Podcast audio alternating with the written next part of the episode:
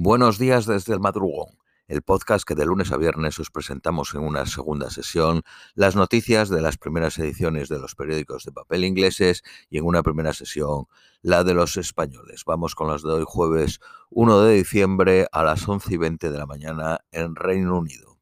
Periódico de Guardian. Reino Unido ha impuesto nuevas sanciones contra 22 rusos, incluyendo a Denis Maturov, el deputy primer ministro que es responsable para suministrar equipamiento a las tropas. El antiguo líder chino Yang Zemin, que fue elevado a la cabeza del Partido Comunista durante la protesta de Tiananmen y entonces presidió durante años la expansión económica, murió a los 96 años de leucemia. Su muerte ha venido en el peor eh, momento para el presidente chino. Hay una tradición en China de usar los funerales públicos de líderes pasados para expresar descontento con el actual régimen. El difunto había sacado a China de su aislamiento internacional que siguió a la masacre de la plaza de Tiananmen. La economía creció rápidamente, entró en la Organización Mundial del Comercio, que impulsó el crecimiento y el gobierno perdió el control sobre la vida privada de los ciudadanos. El actual presidente chino, por contra, ha aislado China con la regulación del COVID y una agresiva política exterior. La economía se está ralentizando en parte por las restricciones y las autoridades han extendido su alcance dentro de las casas de los ciudadanos, sus vidas personales y tiempo libre. El confinamiento se levantó parcialmente en la ciudad de Guangzhou, mientras la policía va a la caza de manifestantes. Estados Unidos y Canadá piden a China no dañar o intimidar a los manifestantes oponiéndose a los confinamientos. 7.000 nuevos casos de COVID en la ciudad de Guangzhou. El número de personas detenidas en las manifestaciones es desconocido. Los estudiantes universitarios fueron mandados a casa y las calles fueron inundadas con policía y han anunciado planes para vacunar a los más mayores. El jefe de la Organización Mundial de la Salud ha dicho que la política de COVID-0 ha ayudado a mantener los casos de COVID más bajos que otros países grandes, pero es insostenible. La opositora bielorrusa encarcelada, María Koleskova, ha sido admitida a cuidados intensivos. Fue condenada a 11 años de prisión después de resistirse a la expulsión de Bielorrusia. Una carta bomba hiere a un trabajador de la Embajada de Ucrania en Madrid sufriendo heridas leves. Eh, el que lo sufrió fue el manager de la embajada.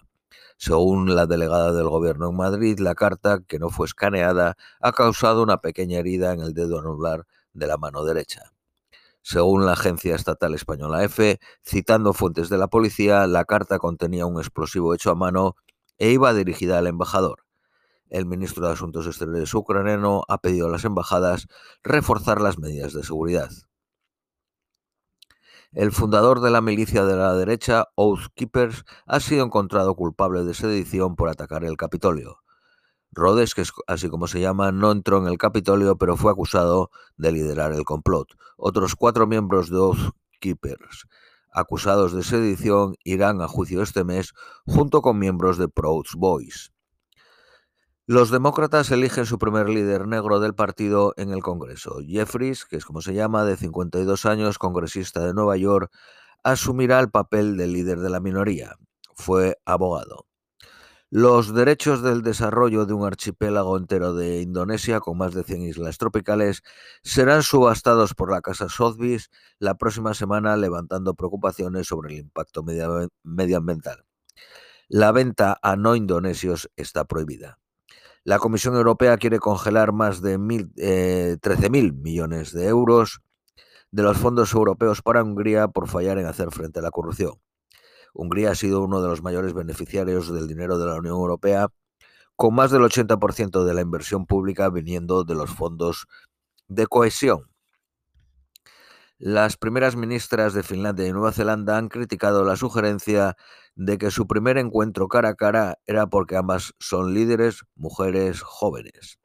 La primera ministra finlandesa está en Nueva Zelanda en su primer viaje oficial internacional y es la primera visita de una primera ministra o primer ministro finlandés. Israel condena una película de Netflix que representa a militares como asesinos en la muerte de una familia palestina en la guerra de 1948. Está dirigida por un jordano y aspira a entrar en los Oscars de 2023. A la policía de San Francisco se le permitirá desplegar robots a, robots a control remoto en situaciones de emergencia, robots que pueden matar.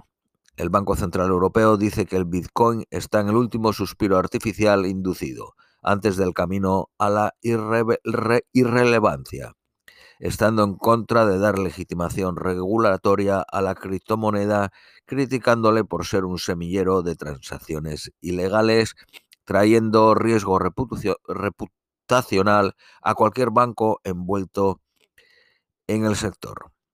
El valor de la criptomoneda ha caído de 70.000 dólares a 16.000 desde el colapso de FTX y ha quedado estabilizado en 20.000 dólares, pero el Banco Central Europeo dice que es probable que sea una eh, eh, falsa estabilización, una manipulación más que a una genuina demanda. La toma de control de la suministradora de energía colapsada Bulb en un acuerdo que creará el tercer proveedor más grande de gas y electricidad del Reino Unido ha sido aprobado por el alto tribunal en Londres.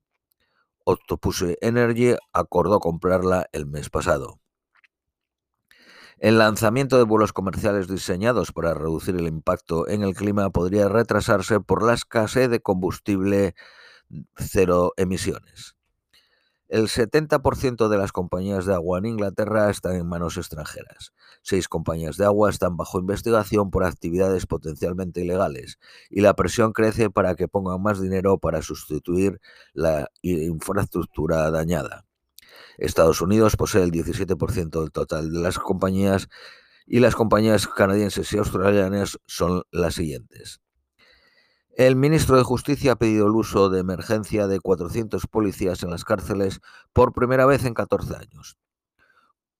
Culpa a la reciente huelga de abogados criminalistas por el aumento repentino de la población de prisiones en 800 reclusos en dos meses. La Asociación de Funcionarios de Prisiones dice que la falta de plazas en prisión es el resultado del cierre de 18 prisiones, la falta de inversión y previsión y las medidas de austeridad. Había 82.839 eh, presos en prisión en Inglaterra en noviembre de 2022 y, en Inglaterra y en Gales. Eh, en noviembre de 2021 había 79.685. El Brexit ha añadido 6.000 millones de libras a la factura de la comida en Reino Unido, afectando a los hogares más pobres, añadiendo una media de 210 libras al año, según un estudio de la London School Economics. La cantante y autora del grupo angloamericano fundado en 1967 en Londres, Fleetwood Mac, ha muerto a los 79 años. Vendieron más de 100 millones de discos. Una asistenta real admite después de, eh, dimite después de preguntar a una invitada negra eh, a Buckingham Palace sobre sus orígenes. Un portavoz del príncipe Williams, que es su ahijado, ha dicho que los comentarios son inaceptables y que el racismo no tiene lugar en nuestra sociedad.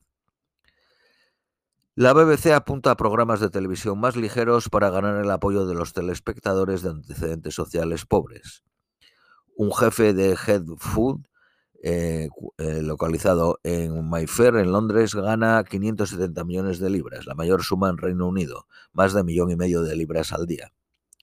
El banco HSBC va a cerrar 114 sucursales en Reino Unido, después de la caída de clientes habituales en dos tercios durante cinco años. Periódico Daily Telegraph. Huelgas en Reino Unido todos los días hasta Navidades trabajadores del ferrocarril, enfermeras, profesores, guardias de seguridad, examinadores de conducir, están planeando huelgas. Los migrantes podrían ser retenidos en el centro de Maston por cuatro días. Periódico de Independent. El Ministerio de Interior ignoró advertencias sobre la disteria debiendo haber vacunado a los solicitantes de asilo en los centros de recepción. Derogar las leyes de la Unión Europea sobre el clima podría aislar a Reino Unido. Los iraníes celebran la eliminación de su equipo del Mundial. La baguette francesa ha conseguido el estatus de bien protegido por la UNESCO. Francia hace 16 millones de baguettes al día. Dos aviones chinos y seis rusos entraron ayer en el espacio aéreo de Corea del Sur. Periódico eh, Daily Mail. Muberry podría cerrar su tienda bandera en Bond Street, en Londres, por la abolición del tax free. Los turistas ricos de América y Medio Oriente irán a comprar a París, Milán y cualquier otro lugar en Europa. El tax free permitía a los visitantes de afuera reclamar el 20% de sus compras. En Europa cargan un mínimo del 15%, pero ofrece devolverlo. El precio del pavo sube un 26%. Solo uno de cada cuatro rusos apoyan la invasión de Ucrania, según un estudio del Servicio de Protección Federal del Kremlin filtrado. Periódico Daily Express. Las Islas Feroe todavía permiten pescar a Rusia en aguas británicas que son compartidas el próximo año. Y por último, las previsiones meteorológicas para hoy, máxima de 8, mínima de 4, ligeramente nublado. Esto es todo por hoy. Os deseamos un feliz jueves y os esperamos mañana viernes.